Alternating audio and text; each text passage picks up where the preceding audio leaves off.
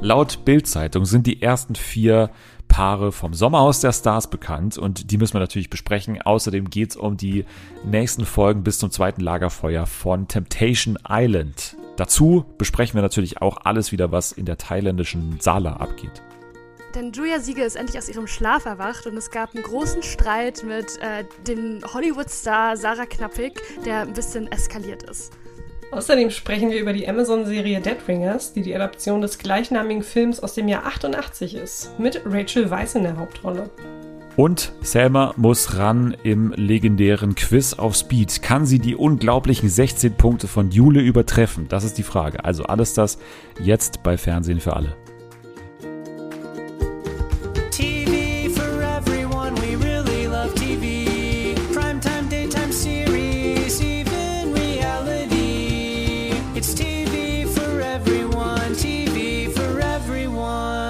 Willkommen im Mai, willkommen zurück bei Fernsehen für alle. Ihr seid wieder da, ich bin wieder da und äh, heute mit einer starbesetzten Show tatsächlich. Wir reden über Reality Stars in Thailand, wir reden über Sommerhaus der Stars. Ne? Auch hier in Bocholt geht's bald wieder los. Haben wir gleich den Cast oder zumindest den Anfang des Casts für euch. Und wir haben natürlich zwei Stars auch in diesem Podcast heute zu Gast. Einerseits die äh, gebürtige Hamburgerin und durchaus euphorisierte Frau aus, aus Hamburg, wie gesagt.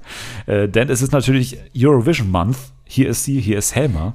Hi, ja, Happy Eurovision Month, liebe Leute. Absolut ist sie auch in der Stimmung. Wir werden es gleich rausfinden. Hier ist äh, der andere ESC-Fan, hier ist Jule. Hallo. Ja, ihr wart schon mal ein Paar hier im Podcast, ne? Mhm. Ja. Ja, hat eine Weile gedauert, bis das wieder möglich war. Ihr hattet ja Streit, der ist mittlerweile aber aus der Welt geschafft, weil ihr natürlich jetzt auch zusammenkommt für den ESC in diesem Monat. Aber Jule, bei dir ist es noch nicht so ganz angekommen, dass es in zwei Wochen schon ja den ESC gibt im, im Fernsehen. Ja, also normalerweise bin ich auch eine Person, die die Proben extrem verfolgt und die Vorentscheider. Aber dieses Jahr hatte ich leider nicht so viel Zeit und hatte super viel zu tun. Deswegen bin ich leider nicht in der ESC-Stimmung, was ich sehr schade finde. Aber das wird auf jeden Fall noch kommen. Da bin ich mir auf jeden Fall sicher. Mindestens wenn das Halbfinale dann läuft, da bin ich auf jeden Fall am Start. Aber es waren gerade Fake News, glaube ich, oder? Es ist doch schon nächste Woche, oder? Es ist nächste Woche. Ja. Ja. Unglaublich. Also Ja, ja. Dienstag, Ja. Donnerstag, Halbfinale Genau. und Samstag dann. Ei, ei. Ich war mir auch gerade unsicher, aber ich dachte so, hä, ich dachte, das ist doch nächste Woche. Ja, ja. Ja. Nee, weil wir müssen auch über eine Sache sprechen. Es wird eine Pause von Fernsehen für alle geben von einer Woche, weil ich tatsächlich in dieser Woche nach dem ESC, also nächste Woche gibt es eine normale Folge, aber in der Woche danach bin ich tatsächlich nicht da. Und jetzt ist die Frage, wie gehen wir damit um? Also den ESC hier gar nicht nachzubesprechen, ist natürlich auch keine Option. Jetzt, jetzt haben wir meiner Meinung nach zwei Möglichkeiten. Erstens, wir können irgendwie an dem Sonntag, also ne, ich, ich fliege am Montag, äh, fliege ich weg in weit entfernte Länder. ich fliege ins Geburtsland von The Masked Singer, so viel kann ich, äh, kann ich sagen. Das wäre möglich, dass wir quasi am Sonntag eine Folge machen, irgendwie Instant Reaction zum ESC, am, am Tag danach sofort. Oder ihr macht eine Folge ohne mich. Das ist äh, meiner Meinung nach auch eine Möglichkeit, die ich jetzt gar nicht so schlecht finde, aber mh, ja, wir können das Ganze auch zur Abstimmung stellen. Ne? Wir haben ja bei Spotify ein Abstimmungstool. Instant Reaction ist die eine Option oder Fernsehen für alle ohne Dennis. Mit Selma und Co., die das Ganze alleine rocken. Ich muss eine Sache einwerfen, Oh. denn ich bin an dem Wochenende nicht in Hamburg und könnte dementsprechend auch leider nichts Das aufnehmen. gibt's nicht. Wie, du bist nicht Ja. in Hamburg. Wo bist du denn? In Liverpool? Ich bin in Frankfurt am Main. Nein, leider nicht in Liverpool. ja, ich bin Okay. äh, den Samstag und den Sonntag in Frankfurt bei meinen lieben Freunden und wir gehen am Sonntag das Fußballspiel gucken, also das Spiel der Frauen. Eintracht Frankfurt gegen VfL Wolfsburg. Aber du bist ja verfügbar für Sprachnachrichten zum Beispiel. Ne? wir Das könnten bin dich ich, in ja. irgendeiner Form, in irgendeiner ja. Form könnten wir dich unterbringen. Aber ja, natürlich gibt es noch andere ESC-Fans bei uns. Ne? Also Anni auf jeden Fall, Ja. Jule selbstverständlich auch. Äh, Das heißt, wir, wir würden auf jeden Fall eine Folge am Sonntag hinkriegen. Die Frage ist nur, ist das, ist das irgendwie cool? Pff, weiß ich nicht. Ich, ich könnte es mir vorstellen, aber wir, wir stellen das Ganze mal zur Debatte und, und werden es bis nächste Woche mal auswerten und dann nächste Woche entscheiden, wie wir es machen, würde ich sagen. Ob wir dann quasi direkt am Tag danach oder zwei Tage danach wieder eine Folge veröffentlichen oder ob es zum ersten Mal eine Folge von Fernsehen für alle ohne mich gibt und ihr das irgendwie alleine hinkriegen müsst. Das kann natürlich auch passieren. Ja, also stimmt mal ab bei Spotify. Ne? Unter der Folge gibt es dieses Abstimmungstool. So, wir starten jetzt aber mit der Folge und natürlich mit Trash TV und mit den Nachrichten der Woche, denn die Bild-Zeitung hat mal wieder pünktlich zur Jahreszeit ne, klar, der Frühling ist schon lange da eigentlich, aber Wetter ist noch nicht so äh, sommermäßig. Aber natürlich laufen wir gerade hin auf das Sommerhaus der Stars oder die Produktion des Sommerhaus der Stars, weil immer Anfang Sommer ist normalerweise die äh, Produktion, Ende Sommer dann Ausstrahlung. Das heißt, äh, es müsste bald losgehen eigentlich, oder zumindest die, die Paare müssten auch schon einigermaßen Bescheid wissen, hoffentlich, wer da jetzt einzieht. Und äh, tatsächlich hat die Bild schon vier Paare verraten. Jetzt kann man natürlich diskutieren, ist das Ganze wahrheitsgetreu oder nicht. Ist die Bild-Zeitung, die hatte oftmals recht, oftmals auch nicht. Also wenn die so einen Viererpack raushauen, dann ist es eher wahrscheinlich, dass davon entweder alle stimmen oder gar keiner stimmt. Ne? Also mhm. wir gehen sie mal durch. Ihr habt sie alle schon gelesen. Ne? Also es geht los mit Claudia Obert und ihrem jungen Lover Max Suhr.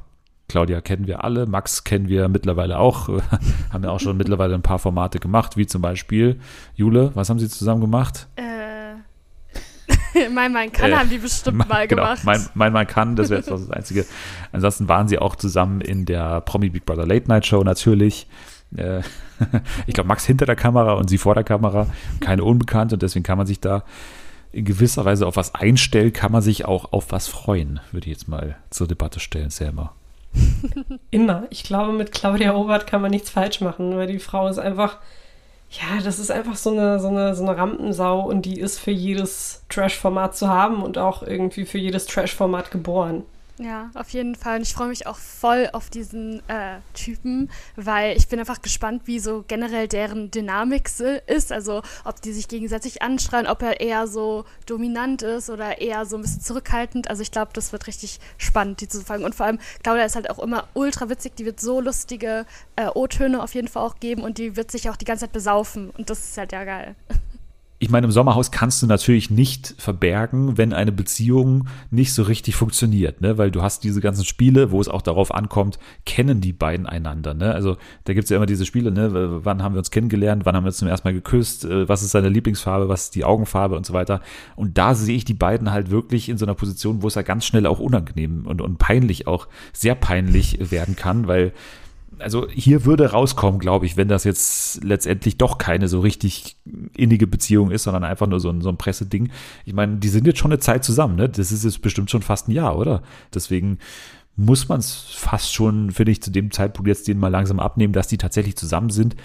Aber wie gut die sich eben auch kennen und ob das halt wirklich so ein Paar ist, das, das, ja auch alles übereinander weiß, das kommt halt dann in diesen Spielen raus. Und äh, ja, bin ich mal gespannt, auch was er für ein Typ ist, ne? Ob er ja, da in diesen Nominierungen, äh, wie er da reagiert, weil Claudia, haben wir ja gesehen bei Promis unter Palmen, ne, sie ist jetzt eben keine Taktikerin oder so und geht eben auch mal den Leuten auf die Nerven und äh, ja, mal schauen, äh, wie das hier für sie endet, weil ja, ist eben auch schon mal nach hinten losgegangen für sie, auch wenn sie damals natürlich nichts dafür konnte.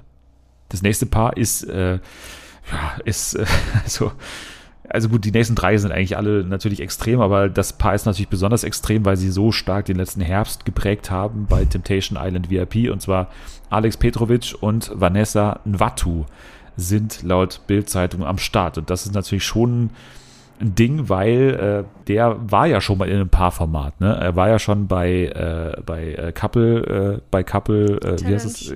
Couple Challenge, genau, danke. Couple Goals wollte ich die ganze Zeit sagen, aber da ist es ja damit geendet, dass man dachte, was ist denn das für ein Asi?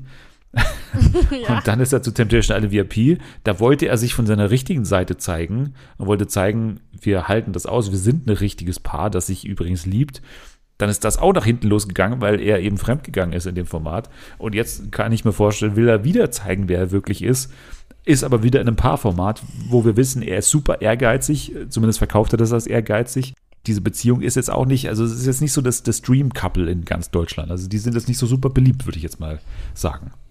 Nee, überhaupt nicht. Und ich habe auch so ein bisschen Angst, dass äh, das so endet wie bei Patrick und Antonia. Also, dass er so übelst dominant ist, sie extrem beleidigt, wenn sie halt dann nicht perfekt performt. Und darauf habe ich halt Angst, weil ich will mir das halt nicht nochmal so eine extrem toxische Beziehung geben, weil ich auch sie nicht so sehe wie Christina, weil Christina war ja bei Couple Channels auch so eine Person, die dann auch zurückgegeben hat und auch rumgeschrien hat und Vanessa sehe ich da ja so gar nicht. Die wird wahrscheinlich so wie Antonia dann einfach so sitzen und sagen, mm, ja, okay, Alex, ja, dann machen wir das halt dann, ich bin schuld und so. Und darauf habe ich ein bisschen Angst. Aber wenn das passiert, also ganz ehrlich, dann muss man aber schon von Absicht sprechen bei Alex, weil so, so blöd kann ja, so Ja. blöd kann keiner sein. Also, dass er, dass er nochmal denselben Fehler, zum dritten Mal denselben Fehler macht.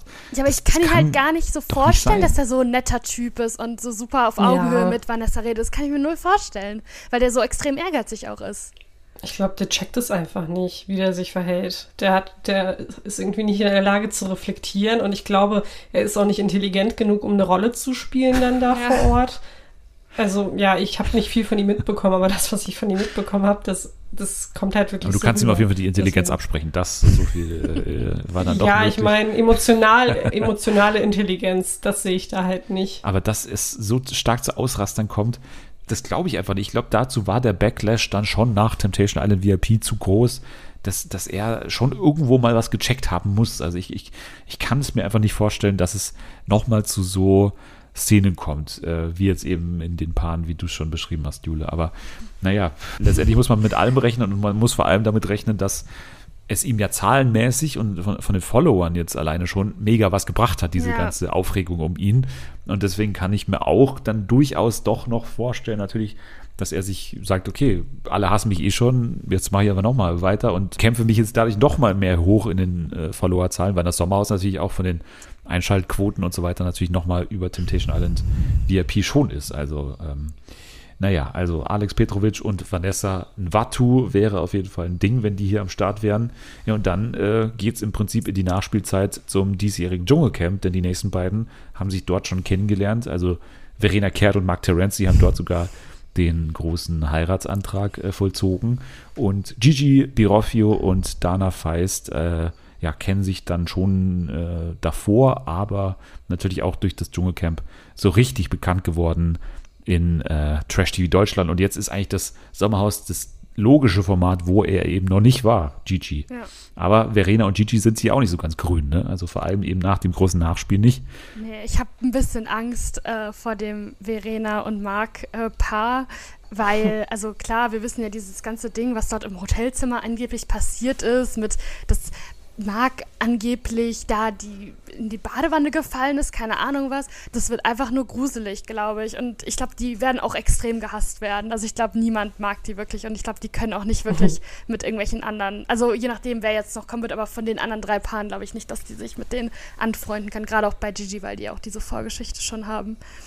Ja, also ich glaube auch nicht, dass Verena jetzt konkret mit irgendjemandem auskommt. Ich sehe da auch äh, keine blühende Zukunft für sie in diesem Sommerhaus.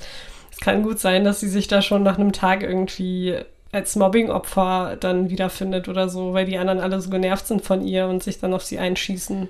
Also sie war ja dein Chefchen, ne? Muss man sagen, Verena. Schäfchen, aber wir alle wissen, dass ich recht schnell gesagt habe, nein, ich möchte mit dieser Da ist ja Person gar nichts mehr. zu tun Da ist ja haben. gar nichts mit da Da ist gar dir. nichts. Keine nee, ja. da, war, da war schon nach drei Tagen Dschungelcamp nichts ist, mehr mir, da. ist mir aufgefallen, ja. Ja. Ist allen aufgefallen, ja. Aber bei äh, Verena ist ja auch interessant, dass sie ja im, im großen Nachspiel ja auch so total umgeschaltet hat von, ja, eigentlich war es so eine coole Zeit und schade, dass ich so früh rausgeflogen bin, zu, ich hasse euch alle. Ne, das war ja Ja. dieser große Switch. und ich bin halt gespannt, wie sie da jetzt reingeht, weil Gigi kann sie halt wirklich nicht leiden, ne? Und, und sie, glaube ich, Gigi eben auch nicht. Ob sie da jetzt mit so einer Hasskappe da reingeht und irgendwie jetzt äh, versucht, quasi auf diese Art Natter, ne, diese, diese Reality-Schlange da irgendwie diese Transformation jetzt zum Ende zu bringen. Und dann glaube ich eher, dass es äh, in die andere Richtung gehen kann, dass sie halt da äh, ja so eine, so eine Art Lische auch äh, werden kann oder zumindest eine abgeschwächte Version davon, dass sie halt das versucht, weil sie eben so verzweifelt ist, weil sie eben durchs Dschungelcamp so überhaupt nicht für sich irgendwie, also irgendwas da rausziehen konnte, weil sie ja gar nicht angekommen ist, als erste rausgeflogen ist. Und ich denke, wenn sie jetzt diese Wandlung komplett vollzieht, Diamantula-mäßig, ne, dann, dann äh, wird sie sich jetzt in die dunkle Seite begeben, denke ich mal, und, und dementsprechend äh, zu, zur Spinne äh, komplett äh, sich verwandeln und dann, also sie versuchen so in ihr Spinnenweben einzukesseln, um mal in, der, in dem Bild zu bleiben. Ja, und, und Gigi und, und Dana ist natürlich auch, wir wissen, das sagen wir auch schon seit drei Formaten, wir wissen natürlich, was von Gigi zu erwarten ist. Bei Dana, finde ich, ist immer so ein bisschen, man hat immer das Gefühl, sie ist eigentlich eine gute Reality-Kandidatin, aber dann kommt irgendwie nichts von ihr. Also war damals bei I The One so, war dann, glaube ich, auch bei Dings so, hier Reality Shore war sie Ja. auch am Start. Weiß ich nicht, ob von ihr an Gigi's Seite vielleicht ein bisschen mehr zu erwarten ist und wie dieses Couple auch zusammen funktioniert. Ich kann mir aber da auch nicht vorstellen, dass, dass Gigi, den wir ja schon im, im Couple-Kontext kennen mit Michelle, dass er da irgendwie groß gegen sie, also dass da irgendwie so, eine, so ein innerparteilicher Konflikt da entsteht. Ich denke eher, dass Gigi äh, doch, das haben wir ja auch gesehen in der Situation mit Lukas dann im Sommerhaus, äh, im Dschungelcamp, dass dann natürlich da was entstehen kann. Also dass Gigi schon jemand ist mittlerweile, der auch äh, für Streit außerparteilich, sag ich mal, sorgen kann.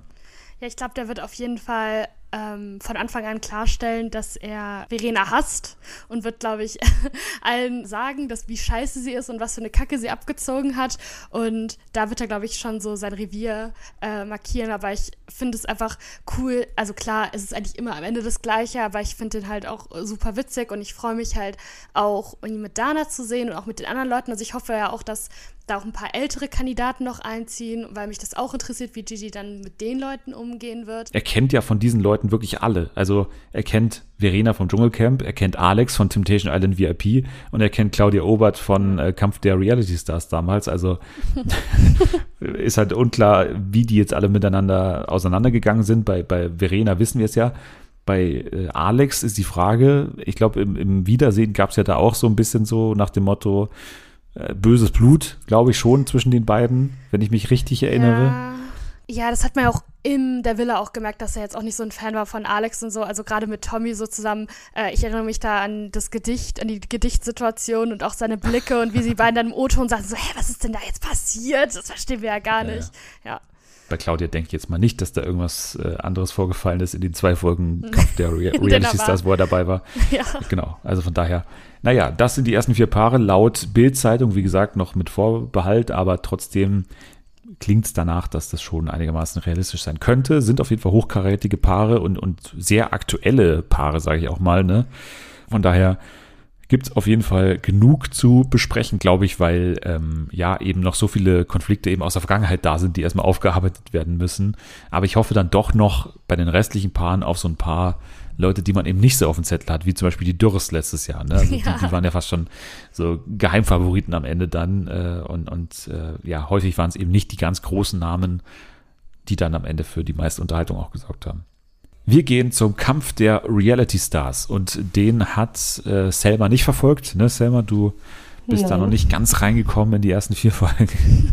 Du hast wie viele geschaut? Ich? Ja. Kampf der Reality Stars? genau, gar keine. Okay, naja, schade. Aber Jule dafür, und deswegen können wir über diese Folge 4 reden, die, finde ich, sehr, sehr stark war, weil natürlich auch zwei Leute aufeinander getroffen sind. Also erstmal ist Julia quasi aus ihrem Schlaf erwacht. Ne? Also Endlich. Julia richtig hat sich eingeschaltet in das ganze Geschehen. Und auf der anderen Seite natürlich Sarah. Es geht aber los mit Matthias, der mal wieder wegen Guten Morgen, liebe Sorgen gleich mal durchdreht. Dann danach hat sich Sarah Knappig beschwert, weil ihre Haare ausfallen. Das ist natürlich ein Problem, weil das hat sie damals im Dschungelcamp natürlich schon gesagt, ich kann da jetzt diese Prüfung nicht machen, weil ich habe Angst, ich bin ein internationales Model und ich habe noch Jobs und so und will die auch noch wahrnehmen. Und auch hier war so eine kleine Reminiszenz an diese Zeit, weil sie natürlich gesagt hat, ich habe eine weltweite Modelkampagne mit meinen Haaren und deswegen ähm, muss ich dafür sorgen und muss vor allem jetzt eine Kur bekommen von den Leuten äh, hinter den Kulissen. Es kam dann aber gleich ein neuer Star an und sie kennen wir natürlich perfekt, denn sie war auch schon in verschiedensten Formaten dabei. Sie war zum Beispiel bei Promi Big Brother, sie war zum Beispiel auch bei Temptation Island VIP. Amy Russ natürlich 23 und sie würde sich in drei Wörtern beschreiben mit egoistisch, scheiße und faul. Ich fand auch ganz gut, was sie doch vorher gesagt hat, weil ich glaube, sie hat doch, glaube ich, eher eine der ersten Sätze war doch so, ich hasse Menschen und so. Das fand ich auch sehr relatable eigentlich. ja, dann kam schon so ein Vorbote für den nächsten Promi, weil dann auf einmal so eine Kiste Rotwein und sowas und, und private Gummibärchen und ein privates Bett und Laufband äh, alles ankam in der Sala. Und Matthias hat es natürlich wieder dankbar aufgenommen. Was kommt denn jetzt hier an? Wer kommt denn jetzt hier bitte? Das ist ja, ich könnte schon wieder ausflippen und so weiter. Hat auch so richtig laut gerufen, so privat, privat, privat. das ist nicht so geil. Ja. Oder irgendjemand hat doch gerufen, äh, irgendwie so Usain Bolt oder sowas. Als Ja, ja, genau. Julia hat nämlich gesagt, sie tippt auf einen, so, so einen Sport, der so Marathonläufer kommt jetzt natürlich. Ähm, klar, absolut. Wir kennen sie alle, die Marathonläufer im, im Trash-TV. Es war tatsächlich kein Marathonläufer, sondern, und da bin ich gespannt, also Selma müsste den auch noch kennen. Ne? Du kennst doch bestimmt Percival Duke noch, oder? Der Name sagt mir was. Ja. ja, äh, Aber ich, The ich Voice. kann es nicht zuordnen. Ah, ja. Und auch, glaube ich, beim ESC in irgendeinem Vorentscheid auch mal Wörtchen mitgeredet, glaube ich, oder? Ja, Percival. gut. Wie, wie alle anderen The Voice-Kandidaten. Ich glaube, das, ist, das gehört dazu, ja. Ja, er jedenfalls beschreibt sich als Sänger, Komponist und Autor. Er war eben bei The Voice und bei Promi Big Brother, wo er halt gleich meinte, also Promi Big Brother war ein Scheiß und da können wir ihm, glaube ich, alle zustimmen. Äh, Benny hat gemeint, du warst bei DSDS, äh, Fragezeichen, und Percival sagt, nö, ich war da, wo die echten Stars waren. Was natürlich gegenüber von Bernd Kiekhelm jetzt nicht der beste Satz ist, mit dem man sich gleich mal ankündigt. Von daher, das war, das war nicht schlecht. Die ganze Erzählung war ja so, dass er angeblich sehr, sehr gut verhandelt hat. Ne? Ja. Deswegen hat er diese ganzen Extras bekommen, was aber auch doch irgendwo Quatsch ist, oder? Nee, auch irgendwie sehe ich den auch nicht so als Super-Promi, der sich da irgendwie so alles erlauben kann. Also ich weiß nicht. Das hätte ich eher so bei Julia oder sowas gedacht, aber er ist ja, also ich kannte den halt gar nicht. Also da, ich weiß nicht, wann er bei The Voice war oder ob ich auf der Welt damals schon war, aber der hat mir jeden Fall gar nichts gesagt, deswegen fand ich das irgendwie so alles übertrieben. Aber es war halt lustig so, weil er dann, dann auch so da hingegangen ist zu dem Wein und so und dann hat sich dann Matthias wieder aufgeregt. Also es hat auf jeden Fall gut Content auf jeden Fall geliefert. Egal, ob das jetzt von ihm direkt war oder ob wenn das der Redaktion so ein bisschen hingeschoben worden ist. Es ging dann ins Bestrafungsspiel Reise nach Jerusalem, glaube ich, hieß es, ne? Ähm, wegen Sala und Reise nach Jerusalem. Es geht um die Wasserversorgung des Camps, weil je nachdem, wie viele es schaffen oder wie viele erfolgreich sind, desto weniger oder desto mehr Wasser äh, ist noch zur Verfügung. Das restliche Wasser wird ausgestellt. Sie haben dann nur noch ein gewisses Kontingent, um zu duschen, glaube ich. Das war die Ankündigung. Es ging hier darum, dass man erstmal Koffer über so eine Rutschbahn transportieren musste und dann quasi im Kreis um diese Rutschbahn, dieses Slip and Slide quasi rumgehen musste und dann immer, wenn die Musik ausgeht, musste man dann eben auf dieses Slip and Slide und dann sich auf so Koffer stürzen. Das war das Spiel. Es wurde erstmal ausgewürfelt, wer mit wem spielt, weil der langsamste und der schnellste Star jeweils dann eben miteinander gespielt haben. Es lief dann 300 PS mal wieder von den Ludolfs zum Beispiel, dieser Song. Ich lieb's auch, wie Serkan das auch so richtig feiert, auch mit dem. Also der findet das auch richtig geil. Ja, es ist natürlich auch seine Ja, ja. Rolle, ne? Serki muss Natürlich. alle Ballermann-Songs und, Und sowas das kennen, auch so gut, dass Party-Songs. das ist Matthias sein auch Ding. dann so saß, boah, hier 3, 300 PS, äh, das ist ja so scheiße. Obwohl er natürlich der Erste ist, der da äh, immer mit, mit Hubert äh, Disco Fox dazu tanzt äh, auf, auf TikTok. Ja, Matthias regt sich über Daniel auch auf, weil Daniel immer von der Seite, nachdem er da ausgeschieden ist, immer wieder so Kommentare gegeben hat. Er hat dann auch gemeint, ich bin in vielen Formaten auf den ersten drei Plätzen gelandet und dann will mir jemand was sagen, der von früh bis abend Bier Ja, ausschenken so tut. gut. Also sorry. Das war so gut. Ah. Paul und Eva waren diejenigen, die den Wasserzugang behalten durften. Der Rest hat ein kleines Duschkontingent, was dann erstmal das, äh, die Frage war, was ist eigentlich ein Kontingent, was dann eben Emmy nicht genau wusste. Und es herrscht auch ab jetzt ein Poolverbot. Emmy hat danach bei Daniel geschleimt, um sich sein Bett zu sichern. Ich fand einfach diese ganzen Szenen so eklig, wie er sie so beim Duschen beobachtet hat, weil sie ist ja so ein junges Mädel und er so ein alter Mann. Ich weiß nicht, ich finde das einfach immer richtig eklig. Es gibt mir den übelsten Ick so. Und vor allem, weil ich bei ihm das auch nicht so abkaufe, dass er es wirklich zu 100% ernst meint, sondern einfach nur merkt, okay, er will drin bleiben und wenn er sich so ein bisschen an Emmy ranmacht und nett zu ihr ist und so, dann ähm, bleibt er dann eher drin. Dann kam der Starblitz mit einer neuen Aufgabe für die Wand der Wahrheit. Und zwar die Frage ist dieses Mal, wer ist unverdient berühmt? Und ja, da ist die Frage, wie ordnen sich die Stars jetzt ein? Selbst haben sie äh, gemeint, dass, ich glaube, Tim äh, bei denen auf Platz 1 war, ne? Tim Sand, der immer noch zu dem Zeitpunkt drin war. Äh, Dann kam aber Sarah. Und das war Auftritt Sarah Knappig, weil das ist natürlich wieder, wieder ein Punkt, wo sie so sa Sachen sagen kann wie, ja, aber ähm, ich war ja damals bei den Oscars auf dem roten Teppich. Ich habe auch einen Hollywood-Film gemacht mit Tara Reid und so, kann man, kann man sich dann anschauen. Und Hollywood-Stars haben mich auch abgefeiert bei den ganzen Dreharbeiten. Ja, sie macht eigentlich immer die gleichen Fehler und ich finde es halt so krass. Also ich habe das Gefühl, so diese Ausdrücke, die sie verwendet, das sind die Ausdrücke wie aus der Dschungelcamp-Staffel und auch Sachen, die sie macht. Sie hat ja auch kurz mal gerappt oder so in der Küche, Ja. glaube ich. Und das hat mich auch wieder so zurückgeworfen zu Dschungelcamp. Und Auch immer dieses, dieses geile Reimschema, was sie immer hat. Sie hat zwei Reime parat und danach ist aber auch Ende. Dann, dann ist nichts mehr. Ja, und es ist halt irgendwie so einfach, dass es eben nicht so gut ankommt, wenn man halt extrem hochstapelt und sagt so, boah, ich war im Hollywood und so. Also das sollte ja eigentlich doch relativ klar sein, weil ihr das halt bei jedem anderen Format in den letzten Jahren passiert ist. Publikumsranking sah dann auch dementsprechend anders aus. Da war Eva übrigens auf Platz 1, ne, mit der Auszeichnung dann, sie ist am unverdientesten berühmt, was sie dann so ein bisschen getroffen hat, aber naja, Percy und Daniel ganz hinten, also am verdientesten berühmt quasi. Der hat wirklich was geleistet, der Daniel. Also Wahnsinn. Da habe ich mir eine ganz kurze Sache hier mitgeschrieben. Tims T-Shirt. Ja, Was, äh, ja. Make money with friends. Ne? ich habe das aber War- nicht verstanden, was da stand. Stand with oder won't? With, Also ich hab's oder? okay. Ich weiß Make money with friends. Und ich wollte auch fragen, also was ist das? Was ist die Bedeutung davon? Also ich dachte, es heißt won't, aber ich war mir nicht sicher, was stand. So nach dem Motto, ja, mach Aber Geld, aber Sinn. hier keine Freunde. Aber ich weiß auch nicht. Make money with friends, dachte ich äh, so. Nee. Vielleicht ist es irgendwie so seine Argumentation, warum sein Beruf so toll ist, weil er natürlich mit seiner Freundin äh, quasi oder mit seiner Frau ja eigentlich schon Geld verdient und irgendwie ein, ein Plädoyer quasi für den Manager. Also quasi, ne, das könnte ich jetzt auch, wenn ich Selma groß rausbringen wollte als ihr Manager, dann könnte ich auch dieses T-Shirt tragen. Make money with friends. Ja, aber was mir noch eingefallen ist bei ihm, und zwar als er so hoch eingeordnet hat, dann hat er irgendwie im O-Ton gesagt, ah, das war ein kleiner Schlag auf dem Kopf. Ja, ich stimmt. wieder an den Das war schön. denken. Das war eigentlich mein Highlight der Woche eigentlich. Danach auf jeden Fall die vorgezogene Wahl der Neuankömmlinge. Die Neuankömmlinge durften ein Safety-Ticket und ein Rauswurf-Ticket verteilen. Und äh, ja, hier war es, glaube ich, recht einfach, wen sie dann sofort rausschmeißen wollten, weil sie gemeint haben, ja, du bist vielleicht hier doch nicht so gut angekommen, also das ist vielleicht doch nicht so die perfekte Heimat für dich hier. Reality ist nicht so dein Ding, hat, glaube ich, auch Emmy gesagt. Wir haben dich 80 Prozent des Tages nicht gesehen und deswegen haben die beiden dann Tim Sand rausgeschmissen und er ist dann, äh, ja, betröppelt gegangen, äh, als hätte er einen großen Knüppel auf den Kopf bekommen. Hat er sich dann verabschiedet, war super schnell weg. Ne? Also die Abmoderation Ja, von dem war voll. irgendwie so, okay, er wurde ausgewählt, einmal Koffer packen und tschüss, dann gar nicht mehr gesehen.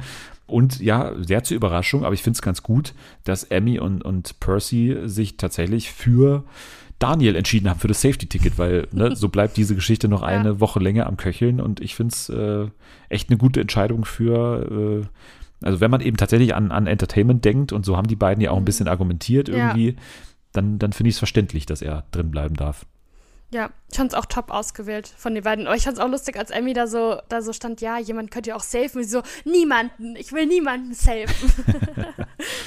Ja, sie, ich weiß auch nicht, sie, sie spielt diese, diese Hexenrolle irgendwie so super gerne, aber ich nehme sie auch nicht so Ja. ganz ab, natürlich. ja, weil sie irgendwie. dann auch zwischendurch immer so lieb ist. ja, ja, genau. So, sie hat immer trotzdem- diese Schüchterne immer noch manchmal Ja. so. Ne? Wenn sie dann immer vor so einer versammelten Mannschaft sprechen muss, dann hat sie dieses Teuflische in der O-Tonbox irgendwie gar nicht mehr. Ja. Also so ganz äh, konsistent ist diese Persona noch nicht, äh, auf jeden Fall. Ja, Serkan ärgert sich natürlich mal wieder über Daniel Safety zum fünften Mal, glaube ich, mittlerweile. Ja, und dann geht's noch nochmal in diese ganze Hollywood-Geschichte zurück, weil Sarah nochmal was zu sagen hat. Und zwar, es war so, ich war bei den Oscars und ich habe ja nicht nur in irgendeinem Hollywood-Film mitgespielt, sondern in einem, der, glaube ich, ganz kurz an der Oscar-Nominierung auch vorbeigeschrammt ist, und zwar Sharknado 3 und 4, glaube ich, war sie dabei ja. sogar den Freund von Hannah Montana hat sie gerettet. Also ich meine, wenn das jetzt nicht reicht, um jetzt ultimativ Eindruck zu schinden, was denn sonst? Die anderen haben es äh, aber nicht so ganz ähm, zu würdigen gewusst. Amy hat gemeint, du warst also Komparsin, höre ich da jetzt raus so. Ja. Und, und Serkan hat dann auch gemeint, ja, ich war auch mal eine Leiche im Tatort. und dann, und dann Sarah, finde ich jetzt schade, ne? Also finde ich jetzt halt schade, dass ihr da wieder drüber lacht und so und, und finde ich jetzt ein bisschen, äh, also finde ich jetzt schade einfach. Schritt zwei in dieser ganzen Sarah-Geschichte, weil sie sich dadurch halt immer mehr ins Abseits schießt, aber es halt nicht checkt. Es kam ein Brief, dass äh, die Stars ihre Teams selber auswählen dürfen für das Safety-Spiel, was dann ähm, ja als nächstes äh, dann dafür gesorgt hat, dass sich Sarah weiter ins Abseits schießt, weil wir wollen es so machen, ein starker äh, mit einer schwachen und irgendwie, ne, wir wollen immer in jedem So körperlich Team muss körperlich, Köpfchen. körperlich Mhm. Köpfchen, genau, das war, glaube ich, Julias äh, Ja. Herangehensweise vor allem und dann hat eben Sarah gemeint, ja, aber Paul, wollen wir nicht vielleicht mal, also ich meine, wir haben uns zwar jetzt bisher nur gehasst, ich wollte dich mittlerweile schon zweimal rausschmeißen aus dem ganzen Format hier, aber wollen wir nicht jetzt vielleicht mal zusammenspielen? Dann habe ich es aber auch nicht ganz verstanden, warum Julia jetzt meinte, irgendwie, Sarah ist auch körperlich super stark, also die mit dem Tumor im Knie, die Ja. vorher das Spiel irgendwie abgebrochen hat, wo ihr alle gesagt habt, die ist ganz hinten ganz sicher, weil die so ein schlechter, äh, so schlecht im Sport ist. Die ist jetzt so super körperlich stark, dass sie nicht mit Paul zusammenspielen darf. Also das hat auch so argumentativ nicht so richtig funktioniert. Aber letztendlich hat eben dann Julia gemeint, äh, und da gab es ja dann eben auch so ein kleines Wortgefecht zwischen den beiden, kann sie jetzt nicht verstehen, warum Sarah da jetzt unbedingt mit Paul spielen will. Wir wissen natürlich alle, sie wollen, dass Sarah sich nicht saved und das ist mit Paul natürlich wahrscheinlicher, weil er natürlich schon sportlich ganz okay ist. Ja, ich verstehe auch nicht, warum Paul nicht einfach Nein gesagt hat. Also er war Ja, so, so, das verstehe ich so, auch nicht. der war so ganz still und wollte dann mit jemand anderem, glaube ich, ins Team so. Und dann hat sie gesagt, ja, Paul, lass doch machen. Und, und er so, hm, hm, hm, so rumgedruckst und dann hat er am Ende so Ja gesagt. Und ich, ich habe nicht verstanden, also Paul, du hast auch eine eigene Meinung. Du kannst aber sagen, ich habe keinen Bock auf sie. Also ist doch absolut verständlich. Ja, aber, und vor allem nachvollziehbar. Ich meine, wenn es einer Ja. machen kann, dann er, weil es war ja klar, dass die beiden auf jeden Fall nicht ein Team sind so und, und auch keine Freunde mehr werden hier. Obwohl sie ja eine Vergangenheit miteinander haben, weil er ja mit der Cousine von Sarah zusammen war. Aber trotzdem, wichtig. trotzdem wird es ja nichts mehr zwischen den äh, beiden. Trotzdem spielen die jetzt hier aber miteinander im Safety-Spiel gefährliches Halbwissen. Es ging darum, so einen Draht nicht zu berühren und dann quasi wie bei Dr. Bibber so mäßig quasi Ring quasi, um so einen, einen Draht zu führen. Ihr wisst, was ich meine. Und dann auch noch Worte zu einer Kategorie zuzuordnen. Also so irgendwelche Worte wie zum Beispiel das Wort Wasserpest oder Muckefuck. Und da standen dann solche Überbegriffe wie Essen und Trinken oder äh, Pflanze war, glaube ich, auch noch eins und so. Und man musste das dann zusammen entscheiden, in welche Kategorie passt jetzt dieses Wort. Ne? Also zum Beispiel Butterblume war zum Beispiel eines der Wörter, was laut Eva und Bernd keine Pflanze ist, was ich äh, nicht schlecht fand, sondern ein Essen. Die Butterblume ist natürlich ein, ein Essen. Und äh, ja, Paul muss man schon sagen, also es war richtig, dass sie ihn in die Kategorie Sport gesteckt haben, weil Paul ja gegenüber von Sarah aber mal so abgestunken ist. Ne? Er wusste ja gar Ja. nichts oder hat sich ja quasi immer nur auf sie verlassen. Ja. Also das hat mich auch so ein bisschen überrascht, dass das Spiel war jetzt nicht das Allerschwerste, habe ich das Gefühl gehabt. Und trotzdem war er da so komplett raus bei den ganzen Ja. Wissenssachen.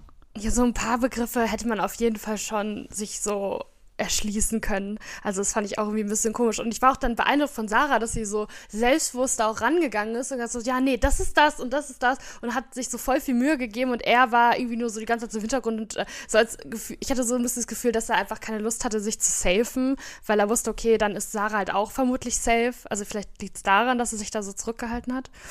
Ja, oder er hat sich halt wirklich eine halbe Stunde auf die Lippen und auf die Zunge gebissen, weil es wirklich so nervig war, neben Sarah da anzutreten, weil es war ja schon so, ne, er tritt in diesem Drahtspiel an, muss da diesen, diesen Ring durch dieses Drahtlabyrinth da irgendwie durchführen und, und sie die ganze Zeit runter, runter, runter, runter, runter, runter, runter, runter, super, super, super, super, super. Und man denkt wirklich, hast du sie doch alle? Das ist doch, das ist doch das, also was, was machst du denn? Das ist doch das Letzte, was ich mache, wenn der da ruhig dieses Ding da durchführen muss.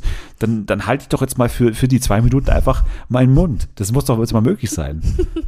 Das Ergebnis war aber, dass lustigerweise tatsächlich Sarah und Paul safe sind dadurch durch dieses Spiel und äh, 30 Sekunden schneller waren, gleich viele Antworten gegeben haben wie Serkan und Matthias.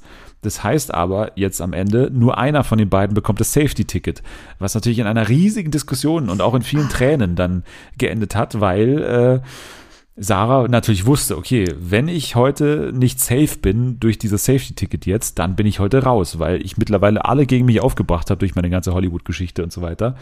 Paul war jetzt natürlich in der Zwickmühle, weil man hat schon gemerkt, die Gentleman-Bachelor-Attitüde wäre natürlich jetzt Sarah das Ticket zu geben.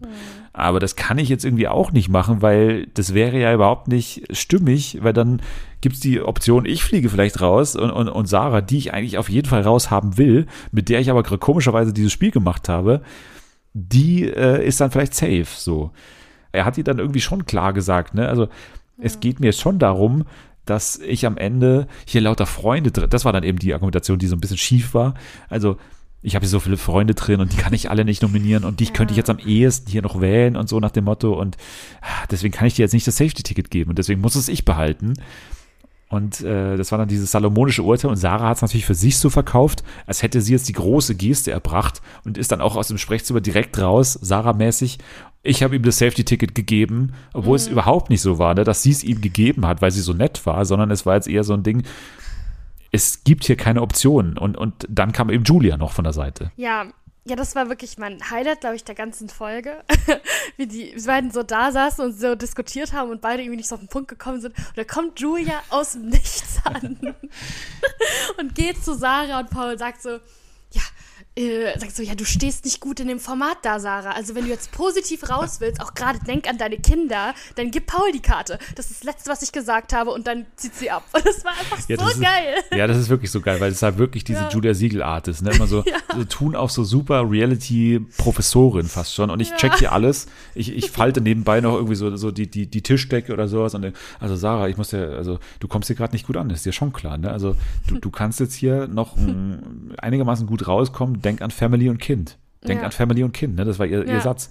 Ja. Und äh, das war halt wirklich so eine, so eine, so eine geile von der Seite Aktion. Äh. Nur so ganz beiläufig dieses elegante Mobben, ne? Kann man es auch nennen am Ende. so klar machen, wir es als Gruppe, wir wissen, also ich weiß von allen die Meinung. Ich, ich kenne von allen die Meinung, du sollst raus, ne?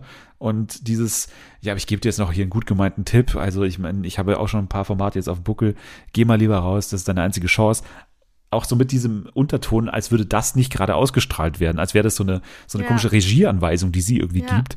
Letztendlich war es halt einfach geil, weil äh, das letztendlich wirklich das Schachmatt für Sarah war. Ja. Wenn ich eine Julia Siegel gegen mich habe, so, so klar und deutlich und auch noch Paul, dann bin ich tatsächlich, wie sie dann später sagt, die, die angeschossene Löwin, glaube ich, die am Boden liegt. Die angebissene, Die angebissene- der angebissene Löwe, der auf dem Boden liegt. Ja, das ja, fand ich gut. genau. Es ist nämlich auch, wie Manni dann auch so äh, schön zu sagen pflegt, es ist ein Kampf der Reality Stars und kein Kuschel der Reality Stars. Also Ja. äh, das ist ja sowieso klar.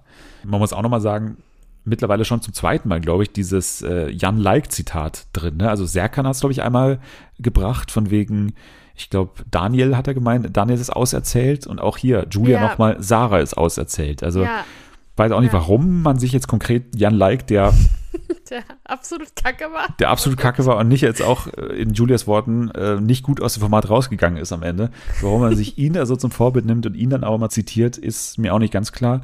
Aber Matthias war an Sarahs Seite, zumindest noch in einem Gespräch. Und dann hat Sarah im Prinzip die Vertrauensfrage gestellt an, an Matthias und hat gemeint, ich weiß ja, die Stimmung ist hier nicht gut, aber ganz ehrlich, Matthias, jetzt frag dich mal, also du kannst es doch jetzt nicht übers Herz bringen, mich zu wählen. Und Matthias, wir wissen, wir kennen den ganzen Hintergrund mit Julia. Auch wenn auf der anderen Seite Julia steht. Julia, sie war auf seiner Hochzeit, ne? Die beiden kennen sich, die beiden telefonieren regelmäßig, haben sie gemeint.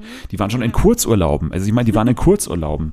Für wen entscheidet er sich jetzt? Und wenn man sich die Nominierung dann anschaut, es lag nicht in meiner Macht, dich hier heute drin zu behalten, Sarah. Und deswegen muss er heute Sarah wählen. Das fand ich generell auch schön dort, wo er dann auch so jeden nochmal angesprochen hat. Und dann hat er auch zu Manni gesagt, ja, du warst bei mir zu Hause und wir auch zusammen gegrillt. Das war auch so schön. Dachte ich kann mir das so gut vorstellen, wie die nur so sitzen und grillen da im Hinterhof bei der Familie. Und der andere, der am Ende dran glauben musste, ist tatsächlich Manny Ludolf. Manny wurde aus äh, irgendwelchen Gründen nominiert. Serkan hat auch gesagt, ich wünschte, dass du in Regensburg meine Tochter in den Arm nimmst. Aber hier ist die Geschichte auserzählt, hat er gemeint. Ich finde es auch so geil, dass die so mit so einer großen Ernsthaftigkeit alles angehen und auch Ja. immer so in großen Worten sprechen. Ich weiß auch, Manni hat doch auch irgendwas gesagt, irgendwas wie so eine Raubkatze. Ein oder so. Papiertiger. Ich will kein Papiertiger mehr sein und äh, deswegen ist auch meine Stimme hier an einen anderen Papiertiger, an Bernd nämlich. Wir sind Warmduscher und diese Stimme soll ein Arschtritt an dich sein, hat er gemeint. Ja. Und auch Sarah hat er ja gesagt, ich, ich will dir einen Tritt in den Hintern geben mit dieser Stimme Ja. heute. Ja. Ein bisschen interessant ist ja, dass äh, Julia und Serkan sich gegenseitig nominiert haben. Ne? Da, da scheint so ein bisschen äh, auf jeden Fall was am, am Köcheln zu sein. Das müssen wir mal weiter beobachten.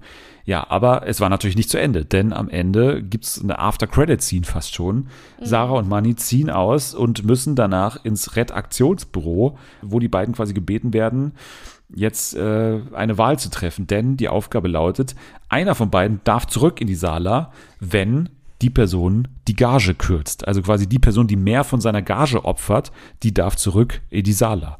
Ist ein richtig geiler Twist, finde ich.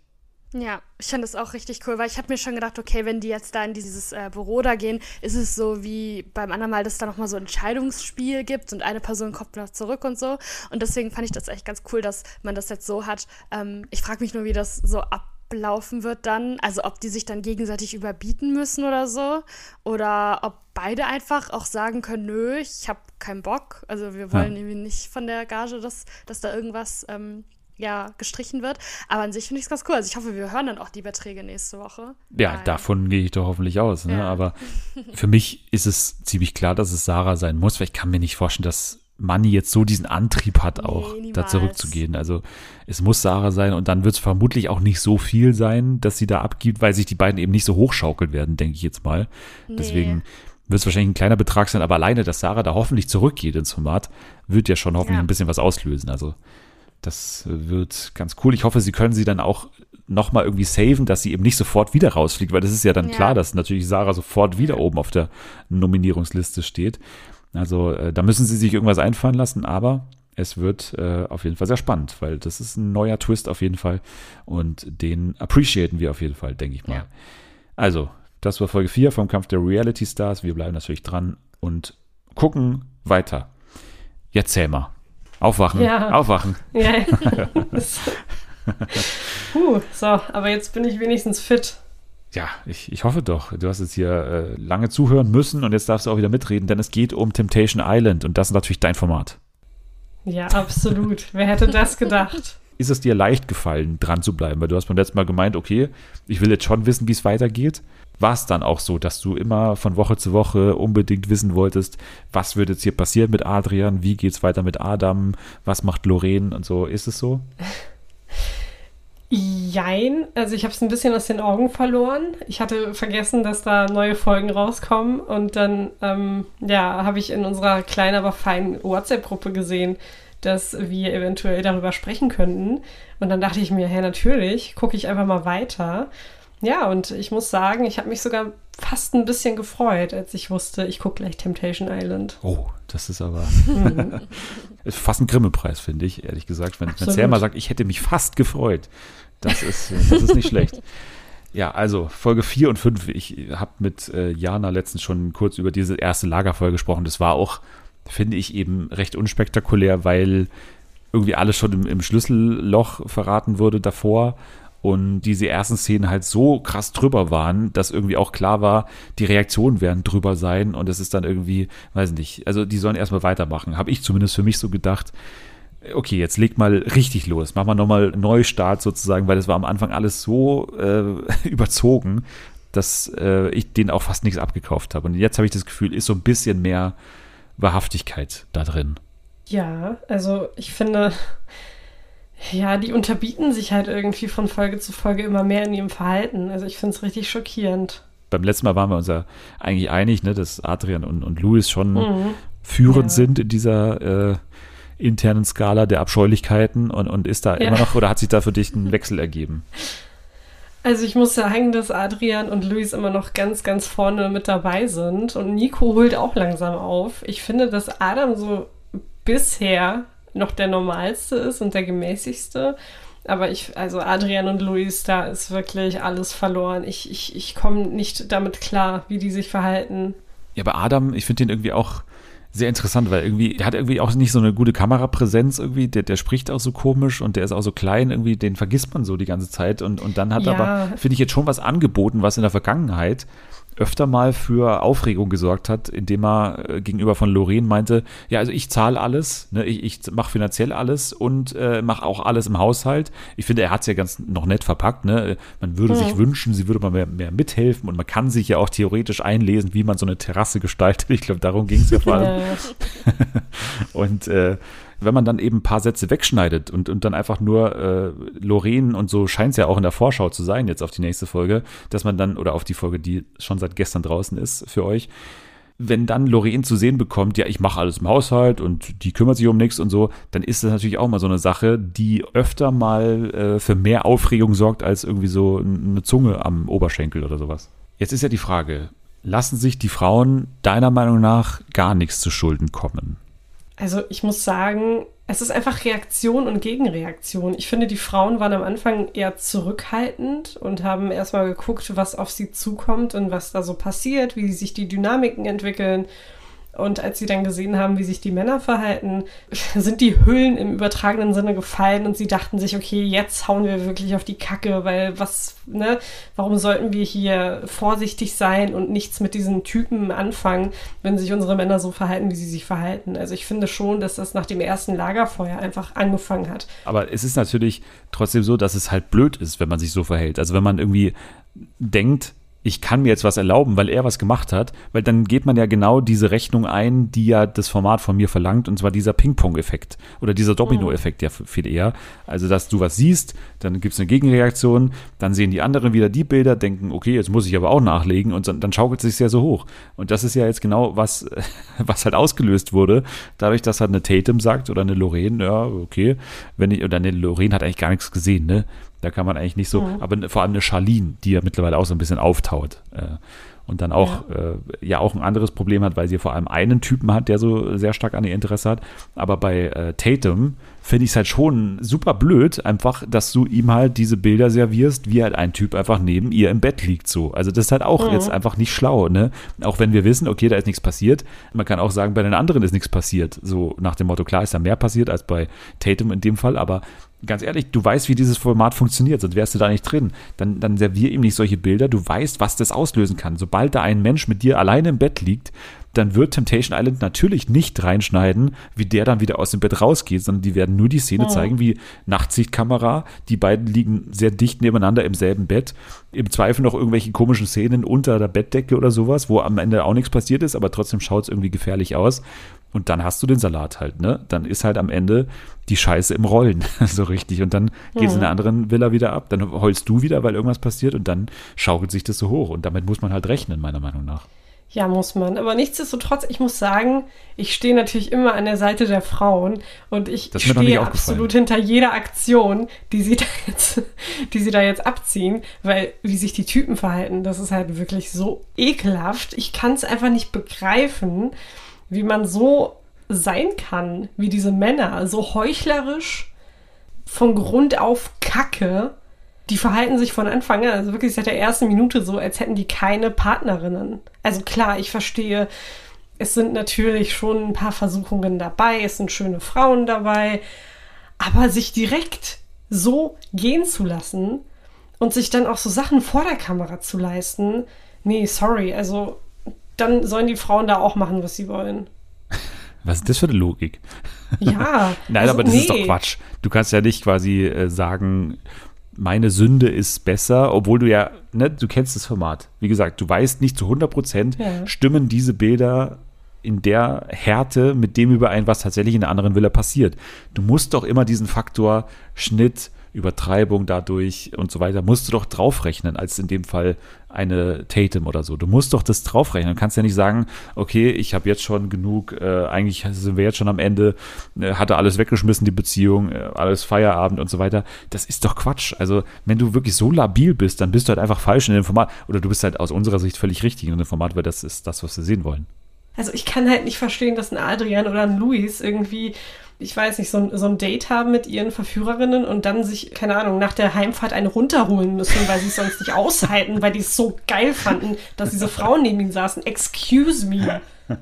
Was zur Hölle? Ja, äh, Sorry, da, da müssen wir jetzt Jule mit was? reinholen, weil, weil Jule, du, du kennst ja das Format äh, aus der Vergangenheit auch mehr und, und das ist jetzt so ein Moment, wo wieder dieser, dieser berühmte tote Winkel mit reinkommt, weil das ist ja was, was ich glaube, ja. Syria hat es behauptet im Lagerfeuer, ne? Da, da war ein Ausschnitt von ihr drin, wie sie gemeint hat.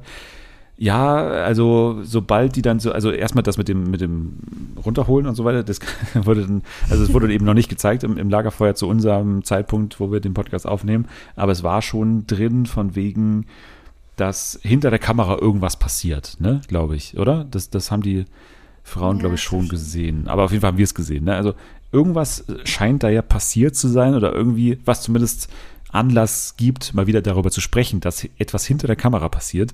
Ob da was passiert oder nicht, ist ja egal, aber alleine schon die Diskussion, dass irgendwas hinter der Kamera passiert, weckt ja schon wieder Erinnerungen an Mark Robin und diese ganzen Geschichten. Ja, das ist auch immer dieses generell Ding, diese Autofahrt zu den Dates und sowas, dass da immer so viele Sachen. Was war da? War da nicht ein Handjob Ja, ja. mal im Gespräch? Nee, er hat mich gefingert. Er hat, das war doch mal, Ja, oder? genau. Aber das ist halt immer diese Diskussion, die halt immer wieder aufkommt. Und da finde ich es auch schwer, außer jetzt zum Beispiel Laura, die das ja sehr detailliert beschrieben hat, was da vor sich gegangen ist, ähm, finde ich es immer schwer, den dann zu glauben, weil man kann halt immer alles behaupten, was dort passiert ist. Ich weiß nicht, ob du das mitbekommen hast, Jule, selber vermutlich nicht äh, bei TikTok, also ich habe es bei TikTok vor allem mitbekommen, dass ja Diskussionen gab um einen Ausschnitt nach einem Date, wo Nico und ich glaube Melissa ist es oder irgendwie oder Anastasia oder sowas nebeneinander stehen und es war irgendwie zu sehen, wie Nico die Lippen bewegt fast lippensynchron Ja, zu dem, was. Anastasia sagt oder sowas. Werden denen die Sachen vorgeschrieben, die sie da sagen müssen? Weil das würde natürlich auch diese ganzen Szenen erklären, von wegen, da passiert irgendwas hinter der Kamera.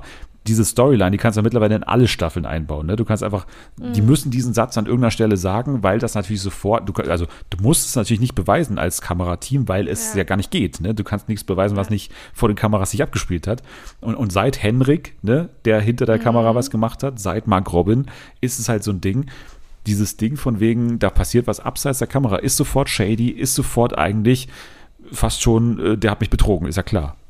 Ja, ich finde es halt auch immer so ein bisschen unfair dann gegenüber den meistens ja Frauen, die dann halt dann diese Sätze hören von den Verführern. Und auch bei Flocke war das doch auch letztes Jahr so, dass er gesagt, ja, wenn wir da, was wir da hinter der Kamera geredet haben, bla bla bla. Und das finde ich halt immer so ein bisschen schwer, weil es auch so ein bisschen das Format halt so schwierig macht, weil was sollen denn die Frauen denken, wenn die dann irgendwas labern? Also man kann es ja überhaupt nicht beweisen. Also klar, dieses mit dem Schneiden und dass man halt Sätze wegschneidet oder so, okay, gut, aber ja, wenn dann eine, Frage, eine Führerin sagt, ja, ich habe den gefingert oder keine Ahnung was, dann was soll man dann sonst als. Frau denken? Ja, Ja. wenn die Frau ihn fingert. das will ich sehen. Oh Gott, scheiße. Ja, Charlene müssen wir noch ganz kurz erwähnen, weil ich das sehr, sehr lustig finde, diesen Verführer. Da wurde ewig nicht sein Name eingeblendet, aber ich glaube, er heißt Michael, ne? oder genannt Mika, Mhm. glaube ich, von den ganzen anderen. Und der ist natürlich the woke person irgendwie da drin. Ne? Äh, Er ist quasi derjenige, der ständig irgendwie so Ansprachen hält für äh, curvy people. Also die muss es halt mal verstehen, dass curvy mittlerweile voll schön ist und so. Und Mittlerweile auch noch. hat er doch gesagt, oder? So, ja, ja, aber das ist so furchtbar. Also, Kirby-Frauen gab es halt schon immer und die Leute tun so, als wären alle Kirby-Frauen bis gestern hässlich gewesen. Und wenn dann Leute sagen so, ja, also mittlerweile sind ja wirklich völlig in Ordnung. Aber ich finde es auch bei ihr gar nicht so schlimm schön. mit dem Curvy. Ich finde es bei ihr ja, gar ja, nicht so genau, schlimm. Ne? genau, genau. Das ist, oh Gott, ey, furchtbar. Ja, nee, aber warum ich es erwähne, ist ja, weil es ähm, schon so eine, so eine Annäherung zwischen den beiden gibt und, und sie ja auch sagt, so von wegen, endlich mal einer, der mich versteht. Er erinnert mich sehr stark an meinen Freund, aber halt die Sachen, die ich an meinem Freund nicht mag, die hat halt er, also so, schon sehr stark so. Und wenn man das ihm so hinschneidet, dann kann es schon sein, dass es natürlich auch wieder für Adrian bedeutet, okay, ich lege nochmal eine Schippe drauf, weil das ist ja genau das, wovor viele immer Angst haben. Dieses persönliche Einschießen auf einen Verführer. Ne? Also wenn das so äh, zu merken ist, dann ist es immer gleich so, okay, Vorsicht. Und es gab diese eine geile Szene, wo irgendwie Michael dann irgendwie so das Gefühl hatte, dass sie ihn jetzt irgendwie die ganze Zeit so ignoriert oder irgendwie, du gehst mir irgendwie aus dem Weg. Und dann gab es dieses, dieses, dieses Gespräch, wo er so unfassbar irre ihr die ganze Zeit in die Augen geschaut hat. Habt ihr das auch äh, so äh, notiert oder Ja. irgendwie? Das war ja also, wenn mir jemand so in die Augen schaut, dann würde ich aber weg, also würde ich sofort, glaube ich, aufstehen und gehen, weil, weil das wäre ja so intensiv, dieser Augenkontakt. Ich weiß nicht, woher er das hat. Also, man muss, der, der hat ja wirklich zu keiner Sekunde von diesen Augen weggesehen. Ne? Also nur noch Augenkontakt Mhm. und die ganze Zeit so, als würde er sich hypnotisieren wollen, fast schon. Ja. Ja, und dann müssen wir natürlich jetzt noch abschließend über ja fast Ende von Folge 5 reden. Also klar, wir hatten das große äh, Date mit der Yoga-Lehrerin zum Beispiel, wir hatten das Kartfahren, haben wir alle schon besprochen. Aber am Ende gab es noch eine Annäherung. Also überhaupt, Melissa müssen wir noch ganz kurz klären. Melissa hat das Gefühl, ich muss hier gar nichts mehr machen. Adrian kommt auf mich zu. Also auch hier gibt es ja so eine persönliche Annäherung, Mhm. ne? weil Adrian ja genauso wie Charlene auch behauptet, Melissa ist ganz gefährlich, ganz gefährlich, ist eine Atombombe, hat er, glaube ich, an einer Stelle irgendwie gesagt. Atombombe, der darf Ja. man nicht zu nahe kommen. Das müssen wir ganz kurz sagen. Und ja, Nico, der eigentlich immer so diesen verantwortungsbewussten jungen Mann da mimt, ne, von wegen, ja, wir bauen hier ein Haus und ich weiß ganz genau, wo meine Grenzen sind. Klar, ich hau euch mal auf den Arsch oder so, ne, ich berühre euch auch, aber irgendwie, ich weiß ja, wo meine Grenzen sind. Trotzdem gibt es dann am Ende diese Szene, ja komm, da gehen wir jetzt alle in Adrians Bett, komm, äh, Adrians Bett und so, alle zu, zu fünf da rein, Adrian und Nico und vier Frauen, glaube ich, ne? Und dann gab es diese sehr schöne Szene, wie dieser Zoom war von der Kamera auf Nikos Hand. Zoomt hin, zoomt hin, zoomt hin, an der Hüfte von der einen Frau und auf einmal sieht man, eine Hand gleitet in die Hose von einer Verführerin, von Anastasia, Oh. glaube ich, ne? Und es war Nikos Hand, wie wir wissen. Und es gab jetzt in dem zweiten Lagerfeuer, das so ein bisschen angeschnitten wurde in äh, Folge 5, diesen ganz kurzen Zusammenschnitt und man, man konnte quasi noch nicht sehen für die Frauen, die diese Bilder alle zusammengeschaut haben, wer derjenige war mit der Hand in der Hose. Ne? Und äh, Ja. ich glaube, Tatum sagt es ganz klar, Louis, ich erkenne es an den Mhm. Tattoos Ja, sofort, ja. der gar nicht im Bett war, aber gut. Aber es war natürlich Nico. So, und Mhm. jetzt ist die Frage, also ich hoffe schon, dass sie es dann irgendwie, also na klar machen sie es irgendwann offensichtlich, dass er es war, aber wie es jetzt da weitergeht. Ich meine, das ist ja schon eine Szene, die man sich nicht leisten kann, wenn man davor die ganze Zeit sagt, okay, ich weiß, wo meine Grenzen sind und so. Das ist ja offensichtlich nicht okay, wenn man einer anderen Frau da irgendwie die Hose fasst. So, also ich denke Ja, mal, das wird schon krass äh, sein für Sarah.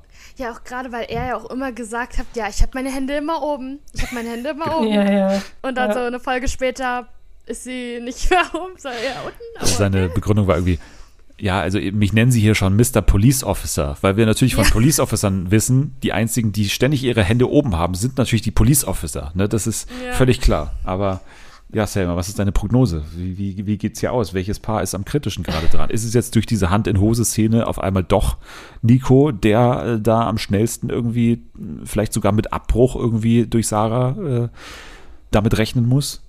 Also ich glaube, es wird von Woche zu Woche wahrscheinlich einfach nur noch schlimmer und alle werden noch viel mehr auf die Kacke hauen. Aber irgendwie glaube ich, dass es tatsächlich bei Charlene und Adrian schnell aus sein könnte, weil sie, glaube ich, auch schon so ein bisschen mit ihm abgeschlossen hat und jetzt ständig sich die schlechten Seiten von ihm in Erinnerung ruft und jetzt auch ständig mit diesem Michael flirtet und so.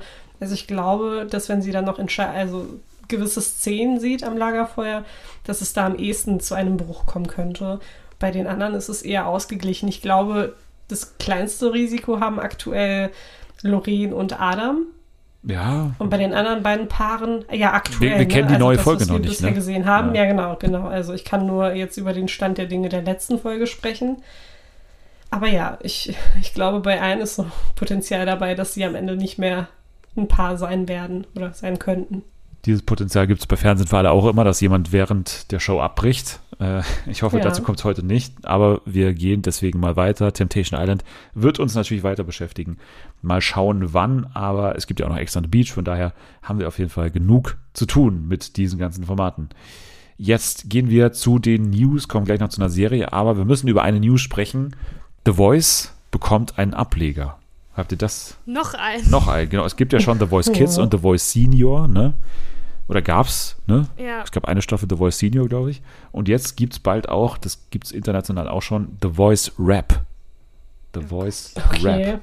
Ich tippe mal ein bisschen, dass es vor allem jetzt durch diesen einen Ja, Eminem-Kommentar gedacht, ja. jetzt zustande kam, dieses äh, Mhm. Format vermutlich, weil das ging ja schon so ein bisschen durch die Decke irgendwie. Ne? Bei The Voice Kids gab es diese Kandidatin, die da irgendwie Eminem gerappt hat und dann hat Eminem bei TikTok von The Voice of Germany irgendwie einen einzelnen Emoji kommentiert. So war das, glaube ich.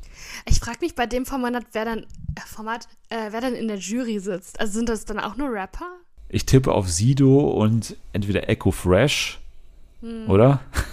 Ja, oder Fanta, auf jeden Fanta Fall. 4. Oder Fanta 4, genau. Oder alle. Ja. ja. Ja. Also ja, auf jeden Fall. Sido war auch mein erster Gedanke. Und Echo Fresh ist ja hier der, der Rapper von nebenan für alle. Der macht ja Ja. überall mit. Der Volksrapper. Der Ja, Volksrapper, ich- genau. Also ich wäre dafür, wenn sie Big N einladen würden. Wen? Ich hab, Big ich N. ja, Big N, der Weltstar. Okay, Hä? Du kennst doch kenn ich nicht. nicht. Was? Selma. Das gibt's doch nicht. Was ist mit dieser Frau los? Big N. Weiß ich nicht. Let's bounce, Motherfucker, let's bounce. Quietschender Okay. Reifen aus dem Auspuff kommt Rauch. Let's bounce, Motherfucker, let's bounce. Das ist Big Ich N mit dem krassesten Sound. Ja. Ich scheine ein Stück Musikgeschichte verpasst zu haben. Hast du DSDS irgendwas, hast du den Podcast in den letzten Nein. 15 Wochen mal gehört? Nein. Ja. Wir gehen zur Join Influencer Doku. Behind the Feed. Ab dem 2. Juni. Im kostenlosen Join-Bereich. 10 Folgen. Was passiert backstage auf einer Fashion Week? Wie gelingt die Balance zwischen Karriere, Familienleben und neuer Beziehung? Welche Auswirkungen hat der Druck des öffentlichen Lebens auf die mentale Gesundheit? Mit dabei sind, und das ist ja fast meine Lieblingsdisziplin hier, Influencer-Namen vorzulesen. Paola Maria, Marvin Magnificent, Naomi John, Nihan Sen und Hendrik Giesler. Also ich kenne fast alle. Was? Okay. Ich kenne eine Person Und vom zwar? Hören. Paula Maria oder Maria Paula? Paola Maria. Paula Maria. War die nicht mit einem dieser Koslowski Ja, Brüder genau. verheiratet? Mike Kozlowski von Monster AG oder was? Nee. Nein, nein. Dima Äh, und Sascha. Ja, genau, Ah, okay. mit Sascha war sie Mit Sascha, ja. verheiratet und hat auch Kinder und dann haben die sich ja getrennt und dann Ja. hat er so richtig unangenehm in so einem Podcast über sie gelästert und so und Ja, keine ja. Ahnung, hat sich Ah ja, jetzt, gehalten. jetzt klingelt es bei mir. Ja. Genau. Naja, das sind auf jeden Fall die fünf, die hier verfolgt werden bei Behind the Feed ab dem 2. Juni, wie gesagt, äh, bei Join. Feed? The Achso, Feed. Feed wegen mit denen. Behind the ne? Feed, ja. Ah. Behind the Feet. Ist ja auch Füße. schön. Hm. Das ist das neue Format mit Mario Basler übrigens. Aber Ja. gut, dann, dann gehen wir jetzt noch zu Dead Ringers, Selma. Ja. Ja, Dead Ringers ist, äh, hat eine bisschen äh, komplizierte Hintergrundgeschichte. Oder zumindest eine, die halt einfach äh, beinhaltet, dass es ein Remake ist von einem Film Hm. ne, von David Cronenberg. Ja, genau. Und dieser Film ist eine Adaption Ja. eines Romans mit dem Namen Twins aus dem Jahr 77. Wenn du mich jetzt fragen würdest, was der Plot ist, könnte ich es dir nicht sagen, weil es irgendwie, ich verstehe es nicht. Ich verstehe es einfach nicht. Ich genieße einfach Rachel Weisz, aber ich verstehe den Plot nicht. Mir geht es relativ genauso und ich bin froh, dass du das sagst, weil ich, ich war nicht in der richtigen Verfassung für diese Serie, muss ich sagen.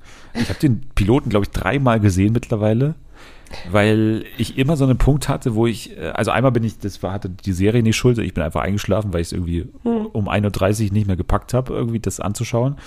Auch beim zweiten und dritten Mal bin ich dann an einer gewissen Stelle irgendwo nicht ausgestiegen, sondern eher so in so einen Modus, wie du schon sagst, so eher, okay, ich schaue mir jetzt da an, was ich sehe, aber ich, ich habe jetzt nicht mehr dieses Ding, dass ich so krass der Story folge, so dieses Gefühl, ne? Ja. Man muss ganz kurz sagen, ne, sechs Folgen bei Amazon Prime und die Hauptdarstellerin ist Rachel Weisz, die wir woher kennen, unter anderem Also ich kenne sie hauptsächlich aus Disobedience und natürlich auch mittlerweile aus dem Marvel Universe und man kennt sie auch aus Die Mumie. Also ist, ist eine ganz tolle Schauspielerin. The Mummy und du nennst sie auch Mummy, Genau. glaube ich, weil du sie auch ganz gut findest.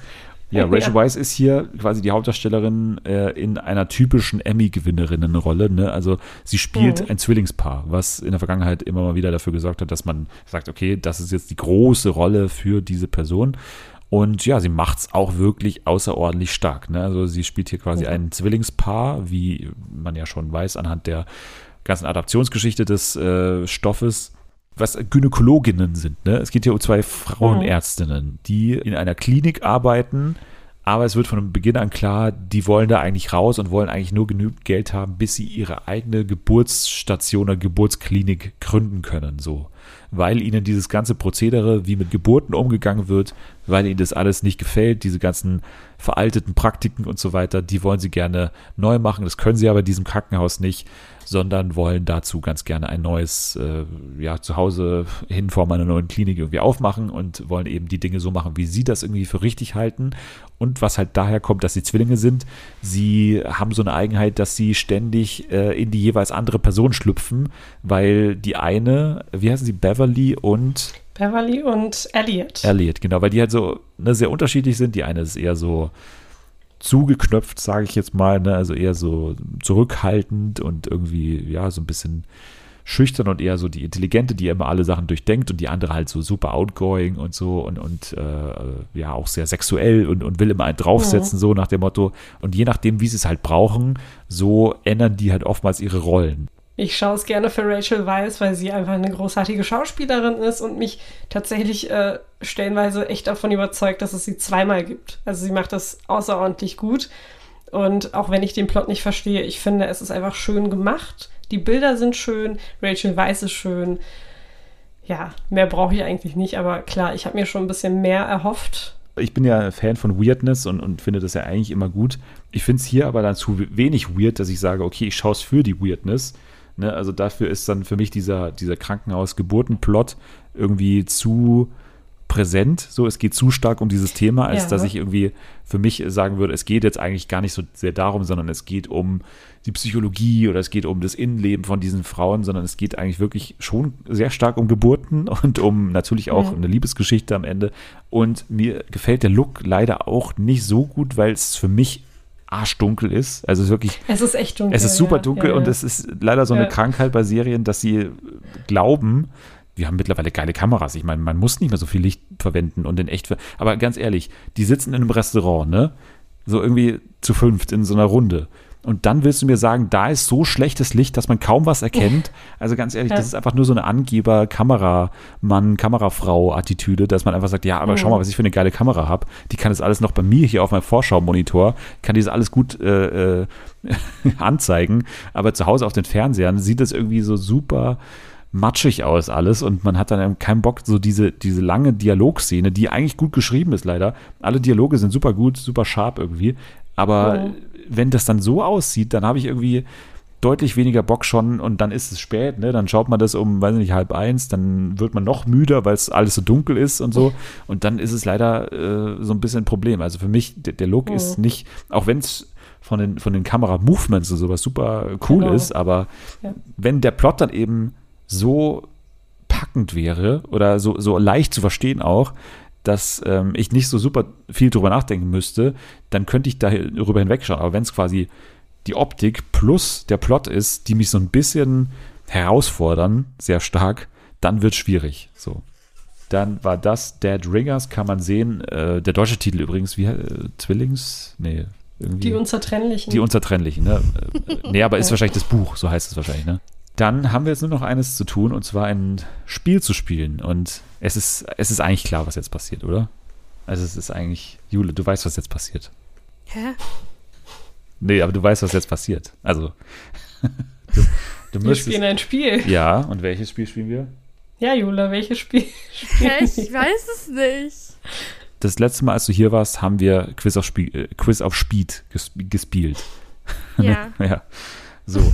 Jana war damals Führende und hat damals Schiedsrichter gemacht, als du hier mit überragenden 16 Punkten. Oh mein Gott. Ah. so, und jetzt ist natürlich. Jule gerade die Führende mit 16 Punkten, mit unfassbaren 16 Punkten. Ja. Vor Jana mit 15 Punkten. Und deswegen ist doch klar, dass jetzt Selman natürlich antritt Ich hab zum- das gar nicht gedacht. zum Quiz auf Speed. Ha. Yay. Ja, das ist doch schön, oder nicht? Freuen wir uns doch alle. Ja, ich bin einfach so entspannt wie sonst nie, muss ich sagen. Schön für dich, Jule. wohl. Also Jule hat die verantwortungsvolle Aufgabe mitzuzählen, damit es hier zu keinen Unstimmigkeiten und Unregelmäßigkeiten kommt. Aber was, wenn Jule mich manipuliert? Wenn, was, wenn sie das manipuliert? Dann werde ich Was, noch mal wenn sie nachzählen. Weniger Punkte zählt. Und es wird dann am grünen Tisch gerne auch nochmal nachträglich dann Okay. so ge- gewotet. Aber ja, also Quiz auf Speed, die Regeln sind klar, zwei Minuten, du musst so viele Fragen, wie es geht, richtig beantworten. Und Gott. äh, die Fragen, die sind nicht schwer, sage ich jetzt mal, und die sind auch äh, dementsprechend leicht zu beantworten und schnell zu beantworten vor allem, weil es geht hier wirklich um Schnelligkeit. Es geht hauptsächlich um TV-Fragen, mittendrin aber irgendwelche Random-Fragen, die dich so ein bisschen aus der Bahn bringen könnten, aber du musst die natürlich nicht aus dem Konzept bringen lassen von denen. Also, wie gesagt, du kannst auch weiter sagen, gerne aber nicht so häufig, weil ich nicht unendlich viele Fragen vorbereitet habe. Ja, ansonsten gibt es, glaube ich, keine Fragen mehr, oder? Nee. Dann geht's los, sobald ich die Frage gestellt habe mit den zwei Minuten. Wie heißt der Onkel von Donald Duck? Dagobert Duck. Richtig. Durch welche TV-Show wurde Mr. Methan bekannt? Weiter. Supertalent. Wie heißt die Late-Night-Talkshow des RTL Dschungelcamps? Äh, die Stunde danach. Richtig. Auf welchem Sender läuft das Promi-Magazin Leute heute? Weiter. ZDF. Wie heißt der amtierende Bundesarbeitsminister? Hubertus Heil. Richtig. Welches Tier ist Bojack Horseman? Ein Pferd. Richtig. Wer ist Sam Eisinger? Äh, ein Alles, was zählt Darsteller. Nein, der aktuelle DSDS-Gewinner. Oh. Nenne einen Prominenten aus der Schweiz. Luca Henny. Richtig. Welche Droge produziert Walter White in Breaking Bad? Äh, Meth. Richtig. Meth. In, welcher, in welchem Promi-Wettkampf traten 2020 unter anderem Matthias Mangiapane und Julian F.M. Stöckel gegeneinander an? Weiter. Promi-Boxen. Nenne eine Boxen. Soße. Ja, scheiße. Ketchup. Richtig. Welches, welchen Job übt SpongeBob Schwammkopf aus? Ähm, arbeitet bei in der großen Krabbe, ist Burgerberater. Richtig. Wie heißt das Spin-off von Prince Charming, das im Herbst an den Start geht? Weiter. Charming Boys. In welcher Stadt spielt die Kinderserie Pumuckel? Weiter. München. Welcher Schauspieler verkörpert Ted Lasso? Äh, Fred, äh, nee, hier, äh, Will Arnett. Nein, Jason Sudeikis. Nee, oh mein Gott, Jason. Wer ja, ja, schrieb war Emil und die Detektive? Mir fällt der Name nicht ein. Weiter. Erich Kästner. Welcher grüne Ja. Drache feierte 2023 in Sat 1 seinen 40-jährigen Tabaluga? Geburtstag? Richtig. Auf welchem US-Sender lief jahrelang die Daytime-Talkshow von Ellen DeGeneres? ABC. NBC. Wie Ja, heißen die beiden Hauptdarsteller aus Jerks? Weiter. Christian Ullmann und Fari Yadim. Welche Farbe hat ein handelsüblicher Te Tischtennisball? Weiß. Richtig. Welcher britische Abenteurer wurde durch die Survival-Show ausgesetzt in der Wildnis bekannt? Bear Grylls. Richtig. Lasagne ist die Lieblingsspe Lieblingsspeise welches Com welcher Comedy-Figur? Weiter. Garfield. Wer ersetzte Bernhard Hoek als dauerhaftes Panelmitglied von Genialer Neben? Weiter. Wiegald Boning. Und damit ist die Zeit, Ja. Oh. ist die Zeit aus. Oh, ich habe so dumme Fehler gemacht. Erich Kästner, natürlich. Das, oh, das war einfach meine Grundschulzeit und es fiel mir nicht ein. Also, Und ja, ja, Will Arnett, ich weiß nicht, ich war noch bei Bojack Horseman. das wäre der Hauptdarsteller von Bojack Horseman Ja, ja, ja. Ja, Sam Eisinger auch nicht. Äh, Das fand ich Ja, sehr aber es gab so einen Darsteller von, der hat doch hier Marian gespielt, der hieß doch auch irgendwie Sam irgendwas. Sam irgendwas. Deswegen. Aber Sam Eisinger Ja, ja. ist der aktuelle DSDS-Gewinner.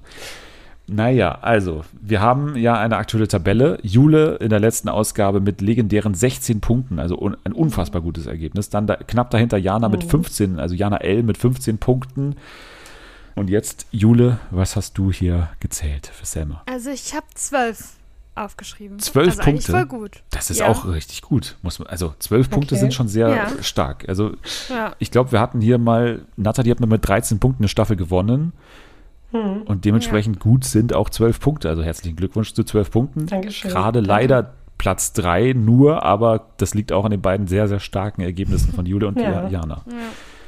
Wenn ihr das nicht aushaltet, diesen Druck und diese Belastung, dann lasst euren Stress doch mit einem äh, gezielten Schlag auf den Abonnieren-Button mal äh, zum Beispiel raus oder auch auf die 5-Sterne-Bewertung. 5 Sterne bei Apple Podcasts und bei Spotify. Bei Spotify könnt ihr natürlich auch abstimmen, was sollen wir für eine ESC-Sendung machen. Sollen wir eine quasi direkt im Anschluss an den ESC machen oder sollen wir eine Podcast-Folge ohne mich machen?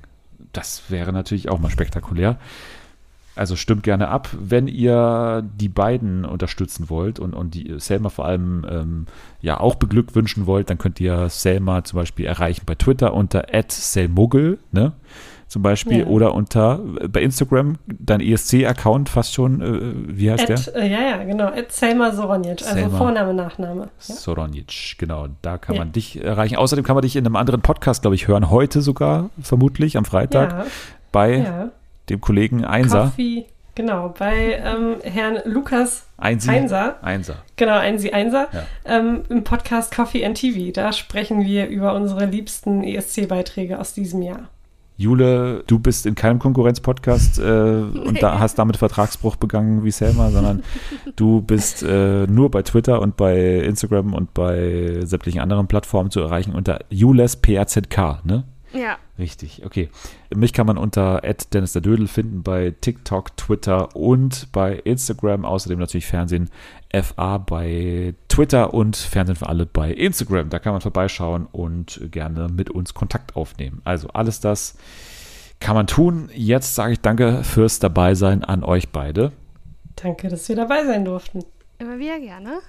Nächste Woche dann weiterhin alles zum Kampf der Reality Stars. Ich denke, wir werden wieder zurückschauen zu Ex on the Beach und natürlich, wir sind in der Woche oder fast schon am Tag vor dem ESC. Da werden wir natürlich auch gewisses Augenmerk vermutlich drauf legen. Ihr könnt jetzt aber schon mal abschalten. Wir werden jetzt erstmal uns in der Lieblingshose von Selma ein Bad einlassen und zwar in Ketchup. Also bis dann. Tschüss.